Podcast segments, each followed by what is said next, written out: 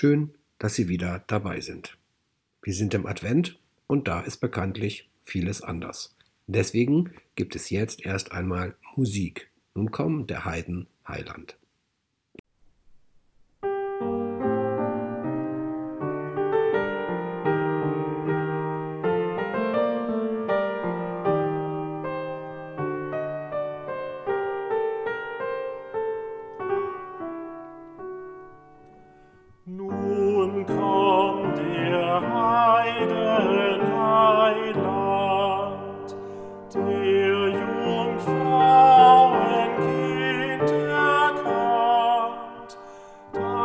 sich wundern.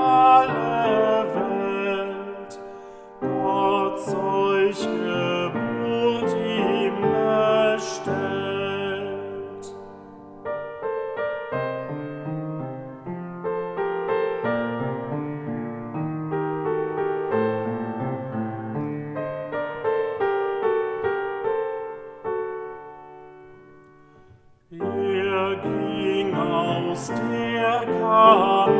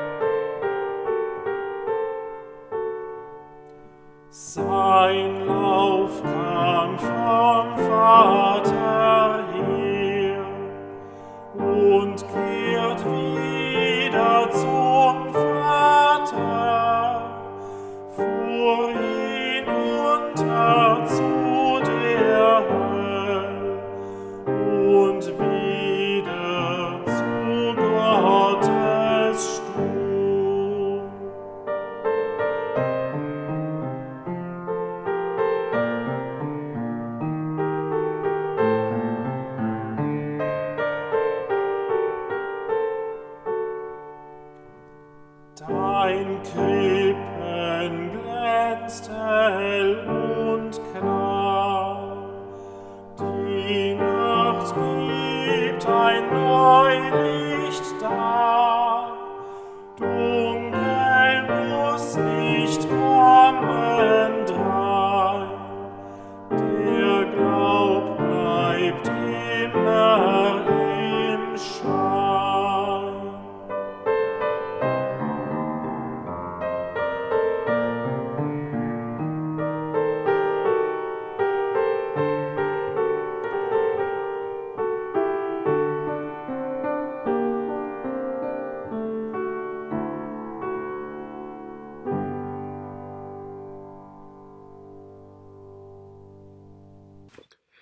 Och, komm schon, Papa, bitte.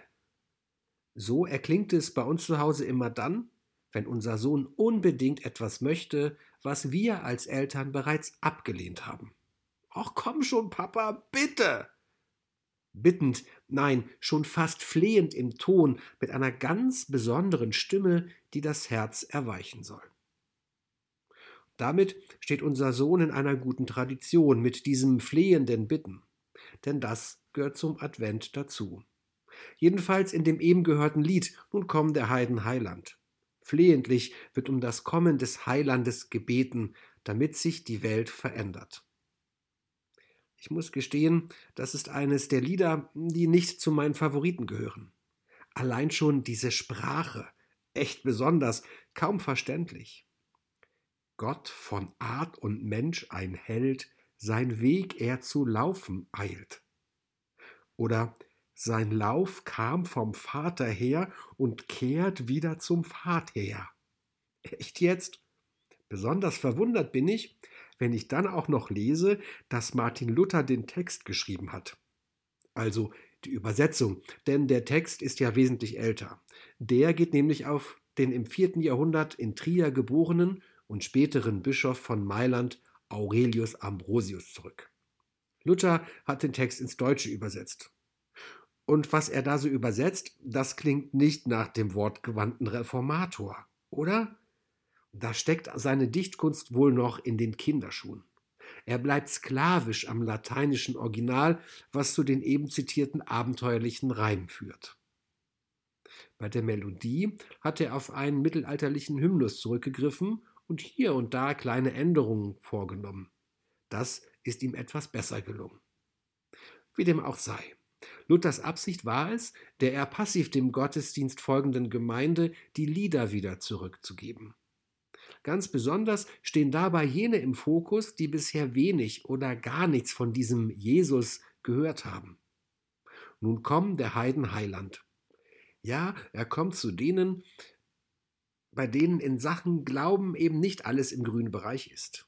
Um die fromme Elite sollen sich andere kümmern. Als Heidenheiland begegnet er jenen, die entweder gar nicht oder nur unter Vorbehalt, nur mit Fragen und Zweifeln glauben können.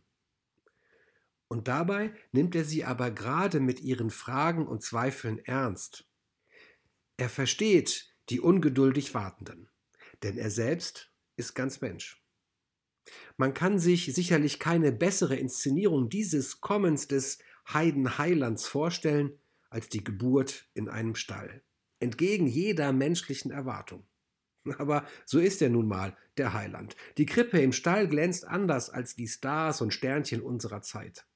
Dieser Glanz ist nicht einfach eine Kulisse, sondern von außerordentlicher Qualität. Gott setzt sich über alles menschliche Erwarten hinweg und wird ein Kind. Der große Gott ganz klein. Gott wird einer von uns. Das lässt er sich nicht nehmen. Gott verlässt, wie es in der zweiten Strophe heißt, seine Kammer und begegnet uns auf Augenhöhe. Er reicht uns die Hand. Wer mit dem Kommen Gottes in dieser Welt in seinem Leben rechnet, ihn erwartet, der wird kein Wunder aller gibt's immer mal wieder erleben, sondern der wird erfahren, was für eine Kraft hinter dem Wunder von Weihnachten steht, nämlich die Kraft der Liebe Gottes. Und die wirkt grenzenlos, weit über die Zeit des Advents hinaus. Sie wirkt hinein in das Leben aller, die zu warten bereit sind. Egal, ob Elite, Zögernde, Fragende. In diesem Sinn ein fröhlich gesegnetes Adventswarten, auch wenn es schwerfällt, wie bei unserem Sohn.